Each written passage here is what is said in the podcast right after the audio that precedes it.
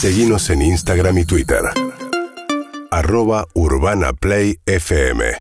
Muy bien, 8 y 28 de la mañana. Decíamos, hay tensión en Bolivia porque por un pedido judicial se detuvo a uno de los principales líderes opositores, que es el gobernador de la provincia de Santa Cruz, Camacho. Eh, Ariel Basteiro es el embajador argentino en Bolivia. Nos va a contar un poco la situación. ¿Qué tal, embajador? ¿Cómo le va?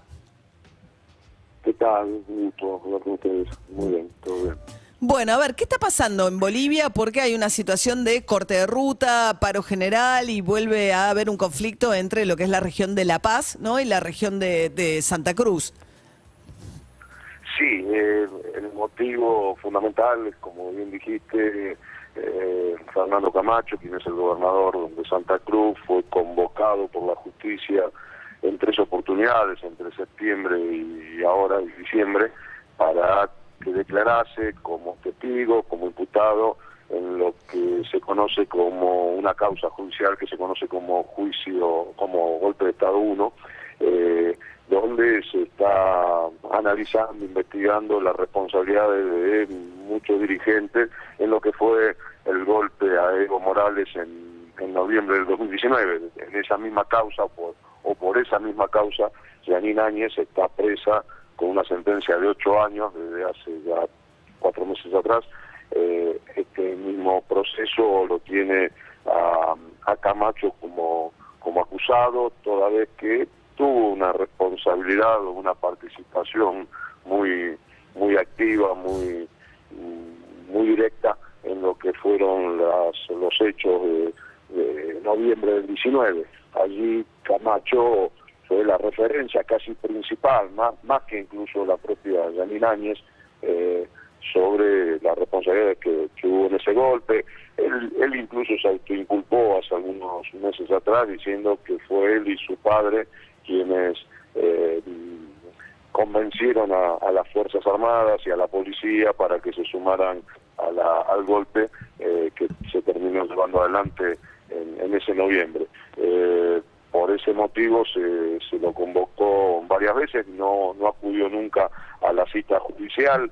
El fiscal incluso en algún momento viajó hasta Santa Cruz para tomarle declaración en Santa Cruz, tampoco quiso eh, apersonarse ante el fiscal general eh, quien había viajado para, para ese fin y después termina sucediendo ayer, anteayer eh, lo que sucede normalmente cuando alguien no acude a varias convocatorias judiciales. Lo detuvo la policía, lo trasladó hasta La Paz para, obviamente, tomarle declaración. En la tarde de ayer se le tomó declaración y casi ya está confirmado que le van a dar prisión preventiva eh, durante seis meses por temor a que se le profugue, a que... Pero es un gobernador en ejercicio... A ver, embajador, perdóneme un segundo.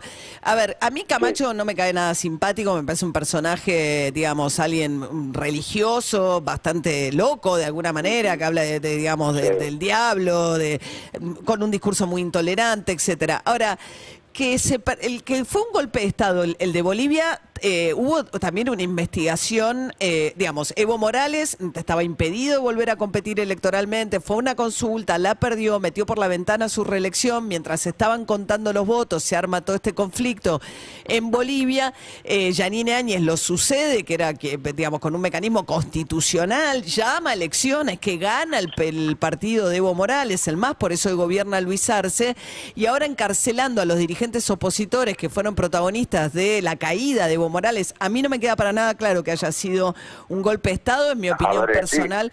Y además hay un organismo internacional convocado por el gobierno de Arce que hizo una investigación independiente de derechos humanos y también encontró responsabilidad en algunas muertes a la respuesta que en ese momento da el gobierno de Evo Morales. A ver, en un principio el mecanismo constitucional es a medias toda vez que Janine Áñez eh, asume o, se autoproclama presidenta con tan solo 12 o 14 asambleístas de 150 que debería haber estado dentro del recinto. Eh, por ese motivo se confirma que el mecanismo constitucional no funcionó, que fue casi un. Pero una llamó toma elecciones, las ganó el MAS, manera- entregó el poder. Pareciera ser, digo, da la sensación de que persiguiendo a los opositores, lo único que van a lograr, en lugar de cerrar ese capítulo, que de hecho cerró con la vuelta al poder del MAS, con Luis Arce presidente, con el regreso de Evo Morales a Bolivia, Sí, está bien, eh, es, es- lo que decís es, es correcto y podría ser una, una visión. La otra visión es que se cumpla la ley y que la justicia llegue, porque en, en verdad el que lleva el proceso no es ni el gobierno de Arce ni el gobierno nacional. No, es la poder judicial bastante encolumnado de con el gobierno de- eh, de Evo los Morales. jueces no, lo que te quiero decir es que los jueces y los fiscales son los mismos jueces y fiscales que también eh, llevaron adelante procesos contra Evo Morales. eh, son es la justicia que no digo que es in- absolutamente independiente, pero tiene uh, autonomía muy concreta, muy específica. ¿no? Son los que ponderó No- no Cristina fue Kirchner porque se votan. Ni, ni empujada por el gobierno de, de Arce, sino que es la propia justicia la que hace la investigación y lleva adelante el proceso, no es el gobierno de Arce. Por eso que no, no es una persecución de la, del sector político o, o de la oposición o del oficialismo contra Pero la oposición. suponer que se va a profugar el este gobernador de- autónoma. Pero suponer que se va a profugar un gobernador electo que está ejerciendo el poder en Santa Cruz, la provincia más rica de Bolivia, no suena muy razonable como para, para prohibirle, para meterlo preventivamente en cárcel. Digo, la- da la sensación de que están vengándose contra los dirigentes opositores que no tuvieron roles muy destacados, pero también, insisto, hubo, eh, lo dice un informe de un organismo de derechos humanos convocado por el gobierno de Bolivia, diciendo que también hubo responsabilidad del gobierno de Evo Morales y que hubo muertes por los que tendría que responder Evo Morales. No conozco ese informe. El informe de un organismo internacional le recomienda al gobierno de Arce que eh, lleve adelante la investigación sobre las muertes que hubo en Sencate y Sacaba, que fue en los días posterior al, al golpe. No, y en los anteriores De también. Responsabilidad del gobierno, de responsabilidad del gobierno de Evo Morales sobre muertes, no conozco. Ese mismo eh, informe habla de la represión anterior a la caída de Evo Morales.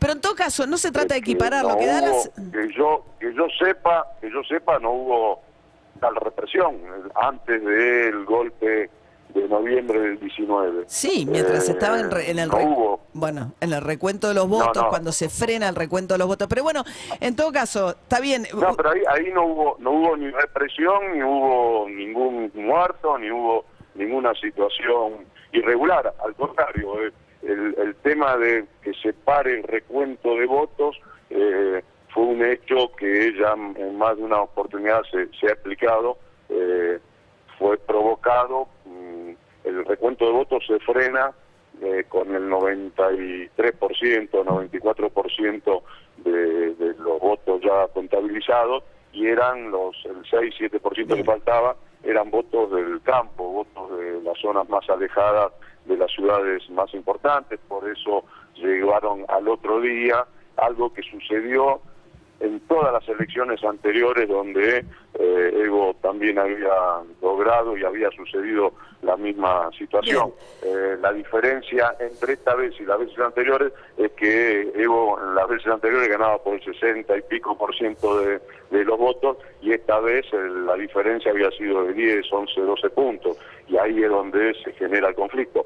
Pero represión durante el gobierno de Evo no la hubo. Bien, no hubo ningún hecho que fuera objetado por ningún organismo internacional. Ariel Basteiro, embajador argentino en Bolivia. Muchas gracias, ¿eh? No, gracias a vos, hasta luego. Bueno, refleja, es un, es un embajador político, Ariel Basteiro, es una postura argentina de mucho apoyo a Evo Morales. A mí me parece curioso lo de, de Evo Morales y distinto a lo de Lula. ¿En qué sentido? Tuvo un muy buen gobierno en materia económica. Quizás fue uno de los mejores de ese periodo, el de Evo Morales. Fue un excelente gobierno en materia económica. Eh, eh, al igual que Lula también, en un momento internacional muy favorable, digamos, Pero cuando con estaba reformas Maduro. muy profundas. Con ¿eh? reformas muy profundas, pero nunca aceptó los límites de las dos elecciones nunca aceptó tener un sucesor, de hecho tiene una pelea muy grande con Luis Arce, el actual presidente, que fue su ministro de Economía, a quien le disputa todo el tiempo el protagonismo, y a diferencia de Lula, que en su momento elige a, Dilma Rousseff y se corre del poder y la deja a Dilma Rousseff, después la destituyen y viene toda la historia por la cual lo encarcelan y para derrotar a Bolsonaro vuelve finalmente Lula, pero siempre tuvo una obsesión por perpetuarse en el poder Evo Morales. Y eso lo perjudicó muchísimo. Y ahora, digamos, eh, más allá de las circunstancias, si fue un golpe de Estado o no, yo creo que no califica como un golpe de Estado la caída, la forma en que cae Evo Morales, el gobierno provisorio Yanine Áñez llama elecciones, las gana el MAS y vuelve el MAS al poder. Y ahora encarcelando a los opositores, que insisto, no me cae nada simpática la figura de Camacho, eh, ni Yanine Áñez, bueno, vuelve a ponerse en máxima tensión Venezuela, en Venezuela, perdón, Bolivia en este caso, ¿no? Sí, sí, totalmente. Ahí, bueno, Lula también, ahí tenés la diferencia. Lula tiene todo el partido atrás, atrás de su candidatura y eh, Evo Morales no tiene al más hoy encolumnado como lo tenía eh, cuando, era, cuando era presidente. Lula se encargó de generar alguien que lo suplante, alguien que y además va a un gobierno con una alianza con otras fuerzas, abre eh, al PT a, una alianza mucho más amplia, digamos. Para mí son casos bien distintos.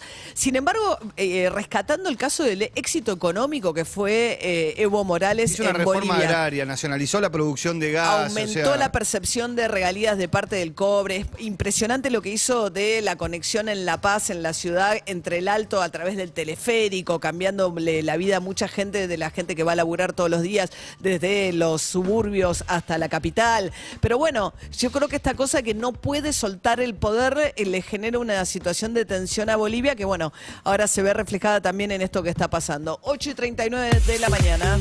UrbanaPlayFM.com